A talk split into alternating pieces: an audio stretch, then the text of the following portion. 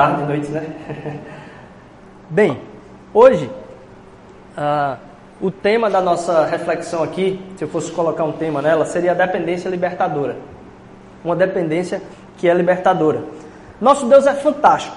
E assim, o meu desejo hoje é que ah, a gente, ao estudar essas palavras aqui, os nossos corações saiam plenos de Deus e do Evangelho. Plenos da dependência dele, mas também plenos da sua liberdade.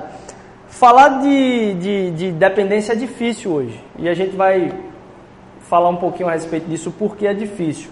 Mas aí você pode abrindo sua Bíblia no livro de 1 Reis,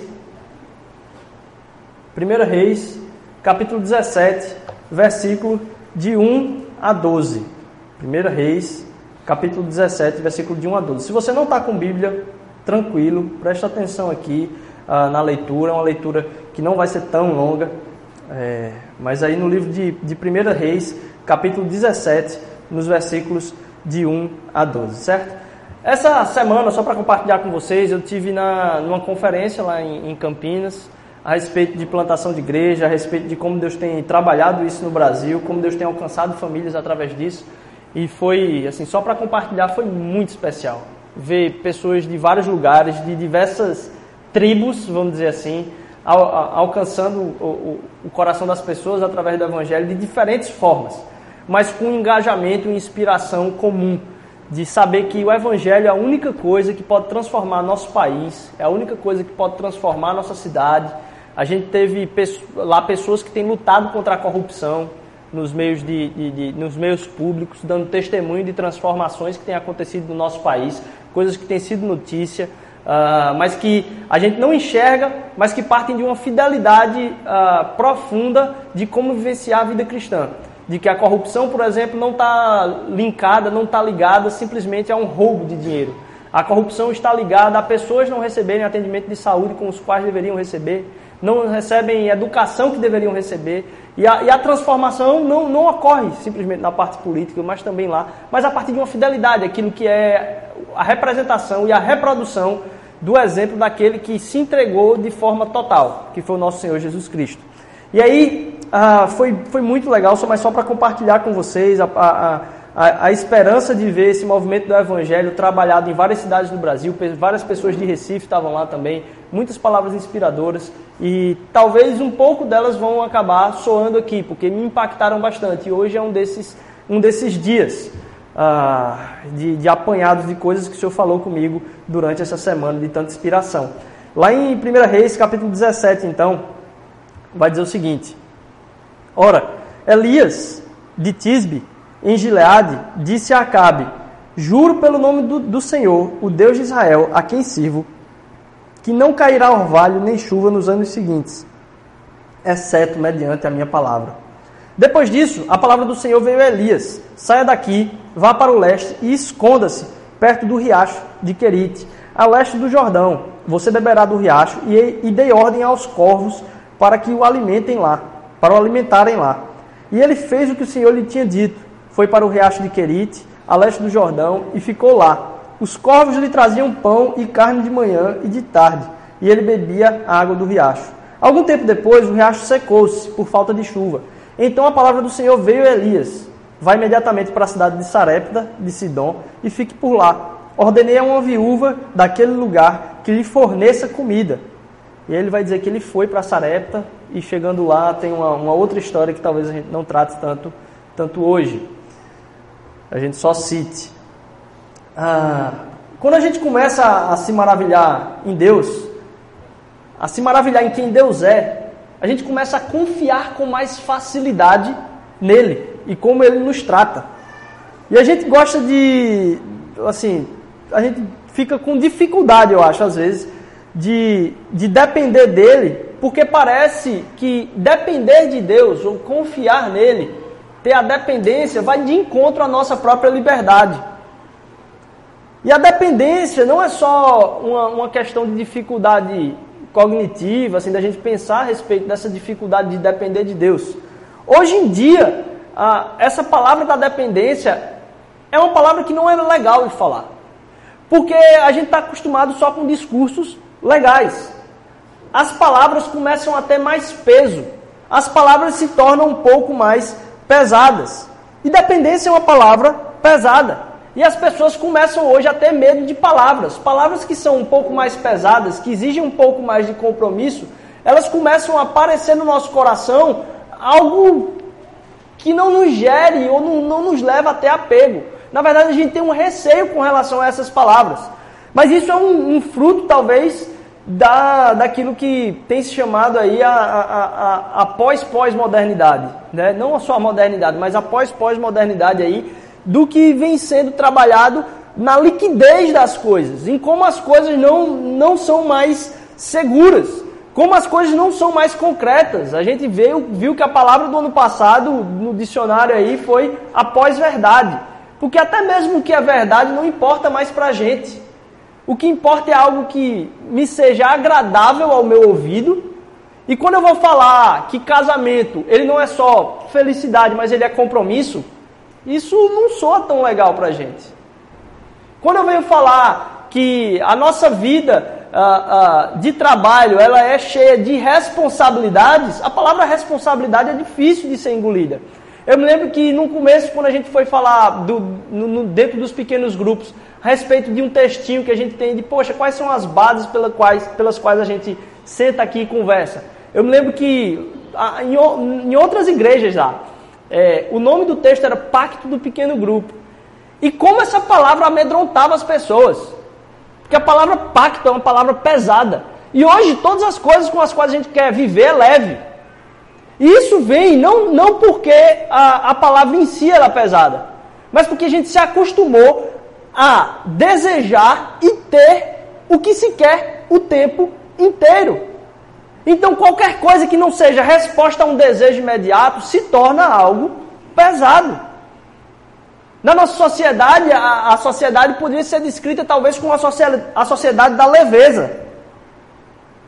E aí, ah, um dos, um, um dos pensadores fortes aí do, do século passado vai dizer que a beleza é um negócio muito admirado na nossa sociedade. Admirado tanto que leva uma, uma loucura pela, pelo padrão que se propõe a se ter beleza. A gente busca ser cada vez mais leve, não ter compromisso, mas também um, uma busca desenfreada por ser aquilo pelo qual se tem o padrão do desejo. Então, um anseio louco por magreza é uma coisa que a gente não, não vivenciou isso no século passado da mesma forma. O anseio pela felicidade, o anseio pelo bem-estar, o anseio pelo sucesso, porque a gente começa a construir padrões e aquilo se torna um objeto de desejo maior de tudo, e tudo que entre no caminho disso que leve a um compromisso maior de relacionamentos, que leve, isso é colocado como uma palavra pesada. Um desses pensadores vai dizer que ah, a, nossa, a nossa civilização hoje é uma civilização sem peso, onde há uma submissão da subjetividade e a gente é subjugado pela felicidade. A felicidade é hoje quem nos subjuga, é aquilo que manda na nossa vida. E parece uma coisa impressionante. Quanto mais a gente quer leveza, mais a vida parece pesada.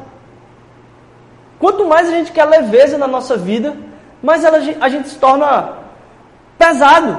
Porque o que começa a pesar na nossa vida agora é justamente o peso de ser feliz. Mas não ser feliz como algo abstrato, algo concreto que é a propaganda. Falada nas novelas e nas séries e reproduzida nos Instagrams e Facebooks a gente começa a olhar para aquelas coisas e enxergar aquilo com um peso tão grande, porque a minha vida começa a não ser tão feliz quanto eu imaginaria, e a vida de outras pessoas começa a se tornar o alvo daquilo que eu desejo. Quanto mais queremos leveza, mais a vida nos parece pesada. E esses novos pesos, ser feliz, ser mais magro, ter emoções drásticas, ser radical, ter novas experiências, viajar. Viajar nunca foi crise para ninguém, enquanto a, vamos dizer assim, crise emocional de, de poxa, eu queria estar tá feito aqui fulaninho, viajando. Não, minha casa é legal, meu ambiente de o lugar onde eu vivo é sensacional. Então assim, essas experiências que são colocadas para a gente como dizendo assim, aquela pessoa é leve, se tornam hoje um peso para a nossa vida. E na busca por ser leve, nos tornamos mais pesados. E o pesar é o pecado mortal da cultura da leveza. Essa foi uma das frases que eu vi essa semana do Jonas Madureira que me marcou bastante. Pesar é o pecado mortal da cultura da leveza. E a gente vive subjugado por essa felicidade. E aí, como a gente está buscando tudo que não tem peso, e qualquer tipo de responsabilidade, seja na educação dos filhos, seja na, na, na, responsabilidade que você tem relacional com outra pessoa, como a gente começa a fugir de tudo que parece ser peso, a gente acaba excluindo Deus da nossa vida. Porque a gente acaba confundindo Deus com um desses pesos. Acabamos gerando uma religião sem Deus, porque Ele mesmo se torna um peso nas nossas vidas. A gente começa a não se relacionar mais com Deus na perspectiva do que Ele fez por nós, e mais daquilo de, qual padrão que eu tenho que viver para Deus também. E isso começa a pesar na minha vida e eu acabo excluindo então Deus. Quantas igrejas continuariam iguais na sequência? Se algum dia Deus dissesse, quer saber uma coisa? Eu vou me retirar dessa parada. Pegar minha, minhas coisas aqui, esse negócio não está dando certo, só tem roubalheira, só tem, sei lá, só tem coisa que não frutifica a partir do evangelho. Eu vou pegar o seguinte, eu vou pegar aqui minhas coisas e vou sair desse negócio. Eu acredito que várias dessas igrejas continuariam operando da mesma forma. Porque aquilo que é pregado é tanto algo que é palatável, que vai contribuir para aquilo que é a leveza da nossa vida e acaba gerando um outro peso da felicidade. Você consegue, em nome de Jesus ele vai lhe dar. E eu disse, rapaz, a mensagem do Evangelho é completamente contrária a isso.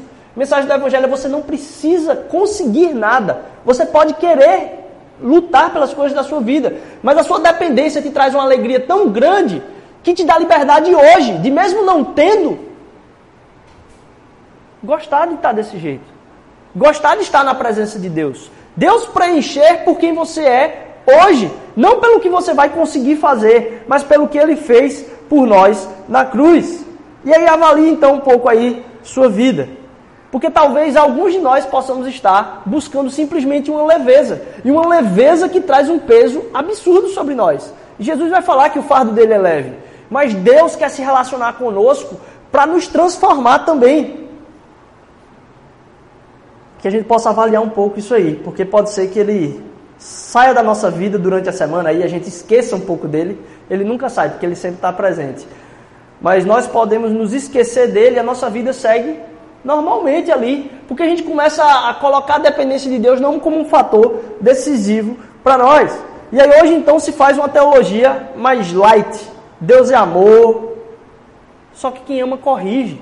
E se a gente não tiver disposto a colocar nosso coração a transformação de Deus na nossa vida, que tipo de relacionamento é esse? Que só se relaciona para o bem bom. Deus nos ama, mas Ele quer nos transformar justamente porque Ele nos ama. Não é essa talvez a maior, a maior crise que a gente vivencia hoje no relacionamento pais e filhos?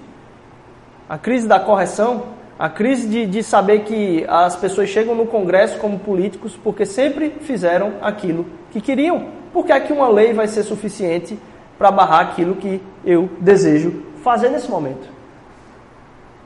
Se Deus então ele é aquele simplesmente que não traz nenhum tipo de requisito de transformacional no seu relacionamento. Ele não, no seu relacionamento com Deus, não tem nada que você enxergue em você que precisa mudar. Acenda a luz vermelha. Porque no relacionamento com Deus, Ele está transformando nossas vidas dia após dia. E aí, a, na busca por essa leveza ainda, a gente tem o que Chesterton chama de o novo herege. E ele trata o novo herege como sendo alguém que ah, é do contra das coisas, mas gosta de ser do contra das coisas. O anseio do novo herege, e eu vou tentar explicar aqui, certo? O anseio do novo herege é justamente ser chamado de herege. E Chesterton vai dizer que antigamente ah, o, os hereges, eles não tinham orgulho de ser hereges. Eles morriam por acreditar que aquilo que eles estavam crendo era verdade e se comprometiam com aquilo, aquilo era pesado para eles e eles não admitiam ser hereges. Na verdade, eles acreditavam que não, eu estou tentando trazer luz para você e por isso mesmo os hereges eram chamados de hereges. Hoje em dia, não. Há uma batalha por ser mais cool, e se achar diferente e crer de uma forma que contraria as outras pessoas. E o novo herege, ele gosta de ser chamado de herege. Ele vai dizer que, poxa, esse herege é muito fraco, porque o que ele quer não é convicção das suas crenças. O que ele quer é simplesmente atenção para o seu discurso. O que ele quer é simplesmente ser visto, que é uma representação da nossa própria crise, de ser visto, de ser valorizado por estar à vista de todos. E aí eu pergunto: Deus te contraria? Porque esse é um dos fatores mais fantásticos do nosso relacionamento com Deus. Quando Deus começa a contrariar quem a gente é. Quando Deus começa a mexer em coisas profundas na nossa vida. Porque aí a gente percebe que a gente está adorando algo que não é o meu próprio reflexo. Porque pense bem, se tudo que Deus faz na sua vida é afirmar o, jeito que você vive, corre um risco muito grande de você estar tá adorando a você mesmo. Porque se Deus é maior que você, ele deve ter algum. Se a pessoa que está mais próxima de você, que é a sua mulher, o seu marido, tem tanta discordância de você, imagine Deus, que tem um pensamento tão mais alto, como é que a gente não pode estar tá cativo ao pensamento dele a ponto dele contrariar a gente em algumas coisas? Então, se Deus não nos contraria, e aí eu começo a, a, a inverter esse polo aí da leveza. Que essa leveza nos aprisiona. E a nossa dependência de Deus nesse relacionamento com Ele nos leva, ao transformados pouco a pouco, a uma liberdade maior. A uma liberdade de ser quem se é. E não a ser quem todo mundo quer que você seja. Ou a ser outra pessoa que você enxerga em outra conta de mídia social. Deus quer que a gente seja nós mesmos. Porque foi Ele que nos criou. Agora a gente já está com um histórico corrompido de quem nós somos hoje. E o relacionamento com Ele vai, nessas contrariedades dele, nos ajudando a, na dependência, sermos mais livres. Talvez então, ah, seu Deus é sua própria leveza, se ele não te contraria. E quando ele contraria, é demandada coragem de agir contra si, e o próprio desejo. A gente é contrariado a lutar contra os nossos próprios desejos. Não é assim com os adictos? Os adictos são aqueles que são lutam com seus desejos. Aqueles que estão na dependência de drogas são aqueles que lutam contra os seus desejos. E de certa forma nós somos adictos de várias outras coisas que corrompem o nosso ser. E que a gente precisa lutar contra os nossos desejos, porque aquilo apesar de estar pregando uma mensagem de leveza, está nos aprisionando. E confiar em Deus e na dependência dele, que rejeitar essas coisas é o que vai nos libertar. Da mesma forma que um adicto, ao rejeitar aquilo que está consumindo o desejo dele, é o que vai libertar ele da própria adicção. É... Nesse aspecto, a gente vive uma dependência apesar de. A gente não vive uma dependência porque está tudo indo bem. Porque parece não estar indo bem, porque eu não encontro o significado, é que minha dependência aumenta. Tem um, um, texto que foi citado também essa semana que me mexeu muito comigo, que não tem nem esse significado lá na hora, mas que mexeu muito comigo, que eu não conhecia, que é um texto de Machado de Assis, que ele, ele, ele escreve um texto chamado A Igreja do Diabo. E conta a história do diabo que ah, decidiu montar uma igreja para si.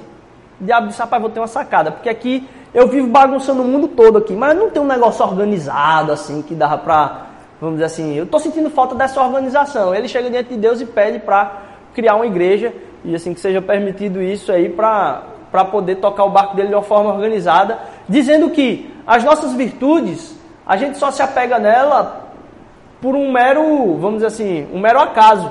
Na verdade, o que a gente quer mesmo é ser desvirtuoso. E aí ele constrói a igreja lá, ah, e aí a sacada da igreja dele é que tudo que é virtude vai ser considerado pecado e tudo quanto é pecado vai ser considerado virtude e vai ser liberado tudo. E aí, durante a, a criação dessa igreja e, e, a manutenção dessa nova fé dele, assim, o que acontece é impressionante. Eu vou resumir aqui. É, o texto é curto, mas eu vou tentar resumir mais ainda aqui. É que ah, as pessoas da igreja começam a sorrateiramente, depois da, das pregações, a voltar a praticar as virtudes escondidas. Então a pessoa começa a fazer uma boa ação de madrugada, assim, na, na calada da noite, assim, para que ninguém saiba. E o texto vem falar muito a respeito das nossas contrariedades enquanto seres humanos, e aí se é a palavra final de Deus, ele diz, está vendo rapaz, você não, hum, você não entendeu que desde sempre a contrariedade humana é que é, é, é, é, um, é um, um, produto a ser estudado nessa narrativa aí uh, suposta de, de, que, de uma igreja que o diabo uh, criasse. Mas que os cristãos ali, ou as pessoas da. Os cristãos não, seriam os diabãos, sei lá como é que se chama. Na igreja do diabo, as pessoas estariam é, nas, nas caladas da noite fazendo aquilo que, na verdade, eram os pecados da igreja do diabo. Mas o que me chamou a atenção é que as pessoas fari, faziam aquilo que era virtude, apesar de o ambiente onde elas estarem ser empregado completamente o contrário. E eu acredito que hoje é a nossa situação. A gente é chamado a crer e depender de Deus, apesar de. Apesar de. Porque ah, a gente, se, se não for dessa forma, as pregações começam como uma história que eu. E aí foi uma história não da conferência, mas de pessoas próximas, sim, é, conversando. De, de, de, alguém que, ah, diante da proposta que Deus faz para a vida, ele diz: Ah, rapaz, mas é porque você não sabe como é minha vida. Ah, você não sabe como é que está meu trabalho, você não sabe como é que está minha, minha família, você não sabe como é que é, é criar não sei quantas pessoas. E aí isso serve de base para talvez uma sonegação fiscal. Isso serve de base para a gente estar tá fazendo algumas outras coisas que não honram nem o próprio Deus nem a sua criação. E a gente é chamado a viver a dependência de Deus, não porque é um caminho, vamos assim, claro, simplesmente, mas é um caminho que nos contraria. É um caminho que a gente vivencia apesar de. E a gente vive na dependência de Deus, apesar de. A dependência ela é contrariadora, mas é libertadora e fantástica. Parece sem sentido. E aí você deve estar pensando, eu cheguei até aqui e a gente não tocou no texto. A gente não tocou no texto de Elias até agora. E é interessante a história de Elias, porque ele diz assim, ó, não vai chover e só vai, imagine, naquela época alguém dizer, não vai chover e para chover eu é que tenho que mandar, foi o que Deus disse. E o cara fala isso na cara do rei. É para pedir para morrer, né? Como é que você pode dizer um negócio desse na frente do rei? E é isso que provavelmente aconteceu, apesar de não estar tá tão claro aqui. Porque a palavra de Deus para Elias é: vai esconda-se. Será que dá para concluir que ele estava correndo, fugido mesmo do rei? Depois de falar isso, a palavra de Deus para ele é: vai esconda-se é, no deserto. E aí no deserto tinha um riacho, próximo onde ele, desculpa, próximo onde ele estava escondido tinha um riacho. E esse riacho secou. Aquela terra então era deserta.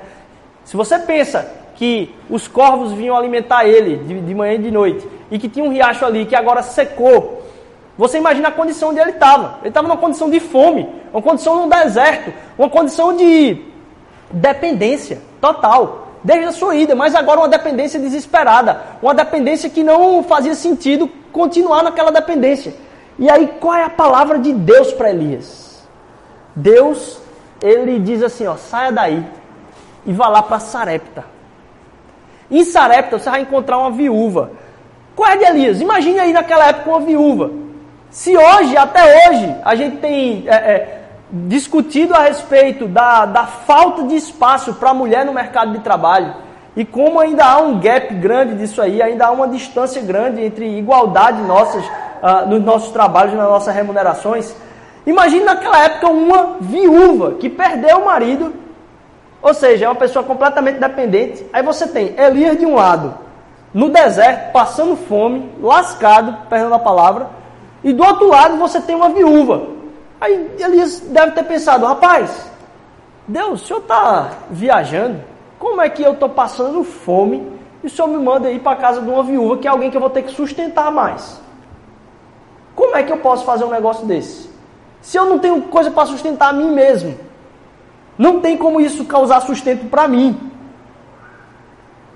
E esse testemunho é um testemunho tremendo da nossa caminhada de fé e de dependência. Todos dependem de Deus, mesmo que não estejam percebendo.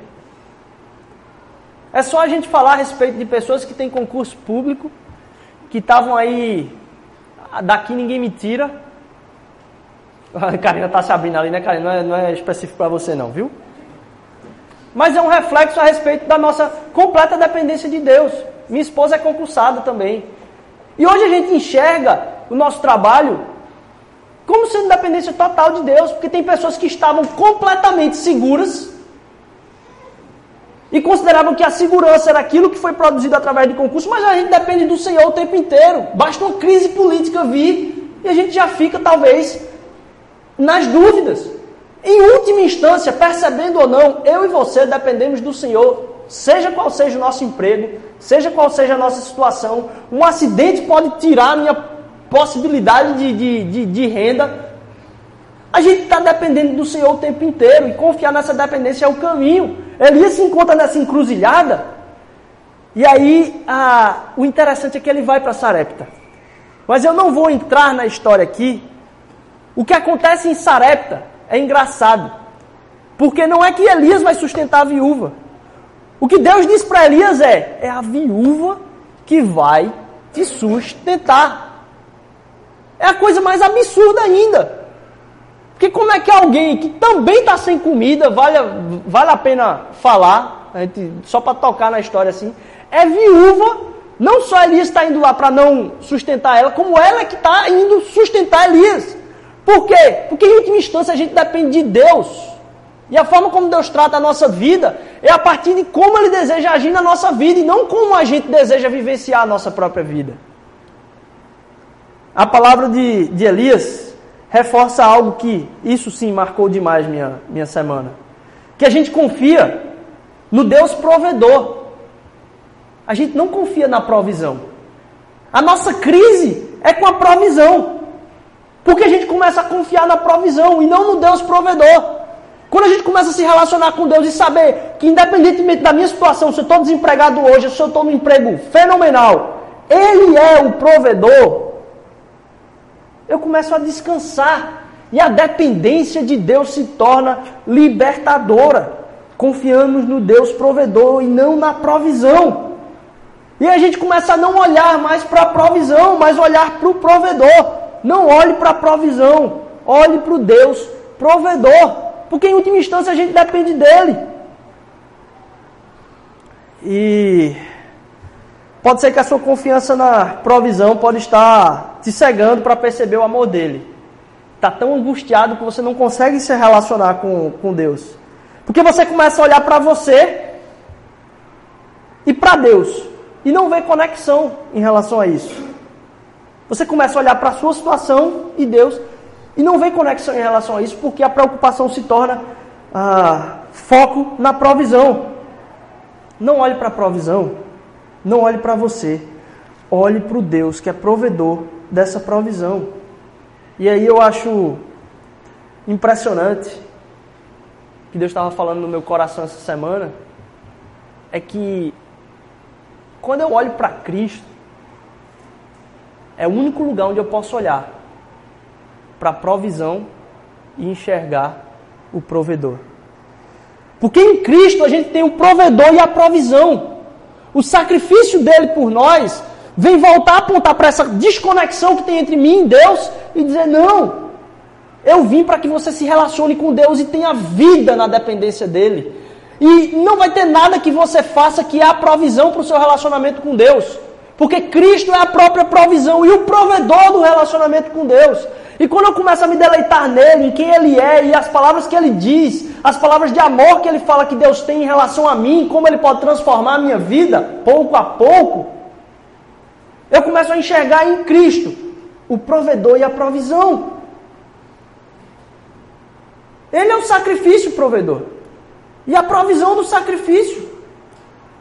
Em Cristo a gente tem as duas coisas. E o acesso ao Pai, a dependência de Deus se torna fantástico. Porque agora eu posso olhar para o provedor como um fato histórico. E a a provisão como um fato histórico. Eu olho para a cruz e eu enxergo a minha dependência. Eu olho para a cruz e eu enxergo a minha provisão e o meu provedor. Mas o meu provedor se tornou provisão por mim. Ele veio se tornar a provisão da própria ligação com Deus. E eu queria nesse momento, não sei, se está separado aí, que a gente medite na, na palavra, que ah, numa música que diz um pouco a respeito disso. Logo em seguida eu vou vir aqui, a gente vai participar do, do momento de ceia, é, mas como uma reflexão disso, de como ele é o provedor e a provisão.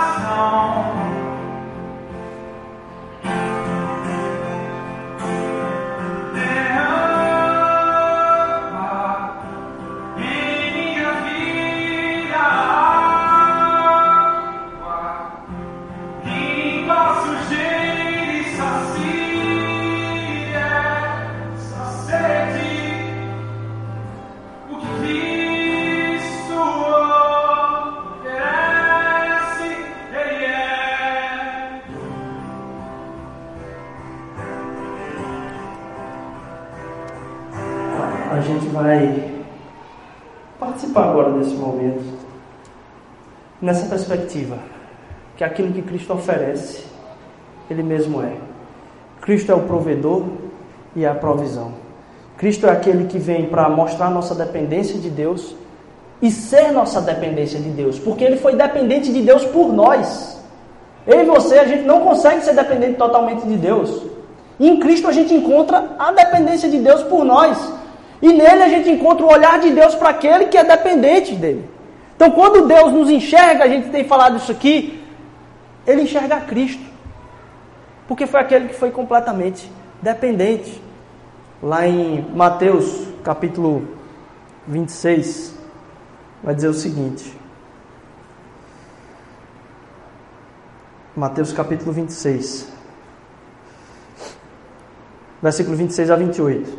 Enquanto comiam, Jesus tomou o pão e, abençoando, partiu e deu aos seus discípulos, dizendo: Tomai e comei, isto é o meu corpo.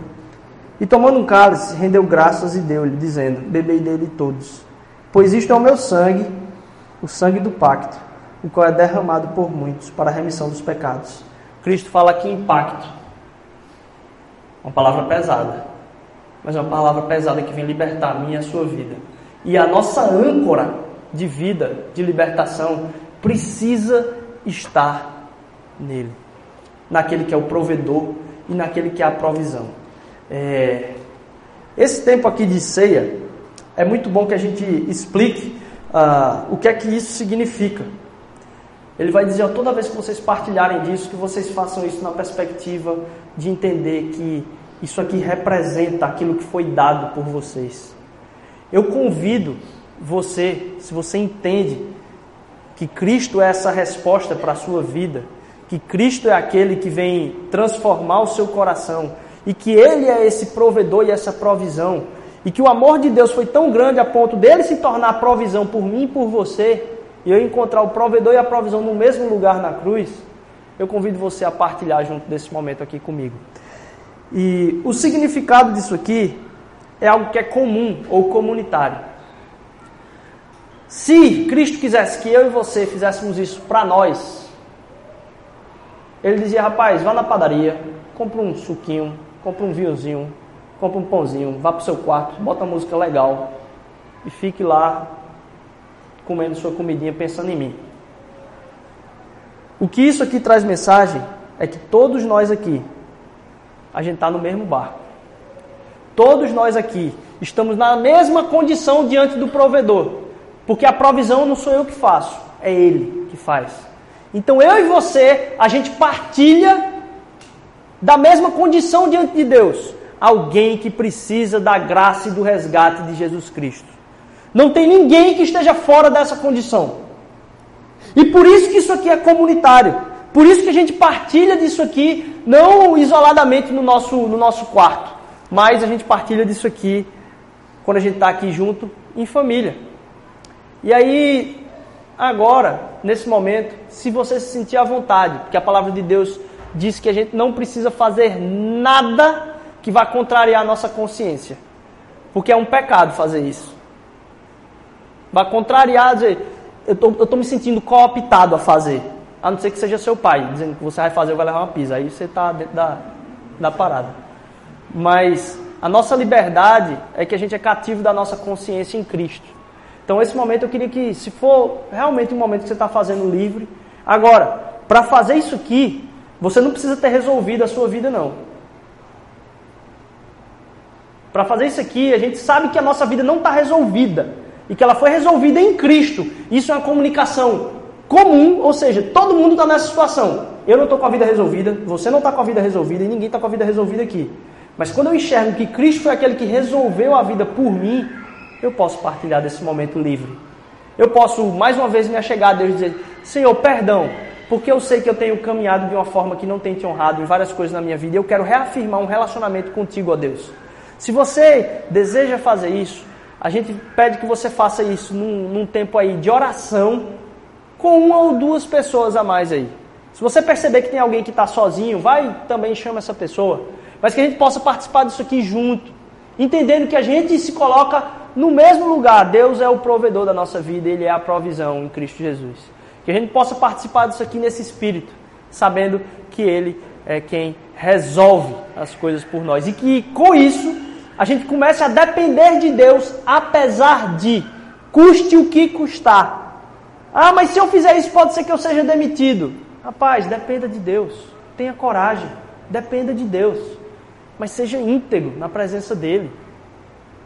A gente precisa depender de Deus. E essa dependência vai nos contrariar, mas vai nos libertar. Nos libertar de ter uma consciência cativa às coisas que nos amedrontam à noite, de dizer que você não merece, de dizer, rapaz, Deus nos chamou para a liberdade e a dependência dele é a liberdade. Então a gente vai participar desse momento, a gente vai botar essa música de novo aqui, que você possa participar desse momento em oração, se for, lógico, esse tempo livre da sua consciência, de você fazer isso em liberdade aqui, confiando que Cristo é o resolvedor desses problemas. E a gente pede que você pergunta aí, poxa, tem alguma coisa que eu possa orar pela sua vida com quem estiver com você? Só isso. Tem uma coisa que eu posso orar pela sua vida? E aí você aproveita e ora. A gente vai tocar a música aqui, vai deixar tocando a, a, a, a mesma música que tocou agora aqui, e aí todo mundo pode vir aqui à frente. E aí eu, eu aconselho você a não come aqui em pé, senta, ora junto, troca e come, tá certo? Se você for fazer participar desse momento, vou pedir que Bebeto apague aí um pouquinho mais as luzes para a gente participar em mais privacidade desse tempo aí.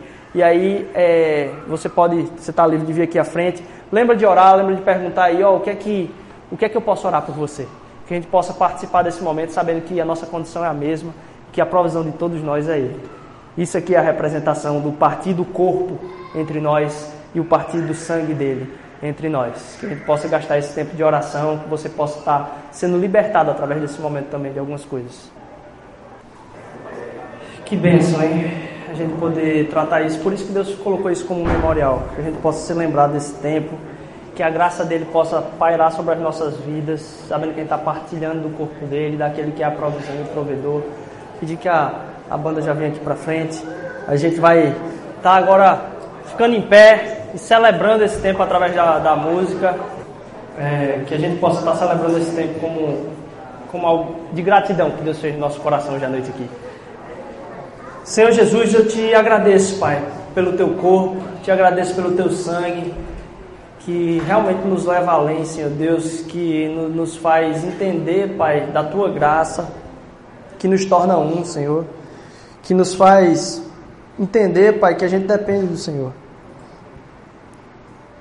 Em Cristo a gente consegue entender que a gente depende do Senhor, mas que o Senhor já resolveu, Pai. Na cruz está consumado, Senhor Deus, todos os nossos anseios, Pai. Tua palavra vai dizer, Senhor Deus, que em Cristo habitou a plenitude de todas as coisas, Pai. Todas as coisas se resolvem em Cristo. E é para Ele que a gente deve olhar para resolver as nossas coisas também. Não, é, não somos nós, Senhor Deus, é o Senhor, que a gente depende do Senhor, Pai. Nos faz caminhar essa semana, Senhor Deus, na tua dependência, Senhor Deus. Nos faz saber, Senhor Deus, que a cada dia a gente depende do Senhor, Pai. E apesar de, ou custe o que custar, Senhor Deus, vale a pena ser transformado pela tua graça, vale a pena ser transformado pela tua dependência, vale a pena confiar em ti, Senhor Deus, porque a prova disso está na cruz, Senhor Deus. Obrigado, obrigado, obrigado, Senhor. Que a gente saia essa semana te louvando por quem tu és e o que fizeste por nós. Em nome de Jesus, amém.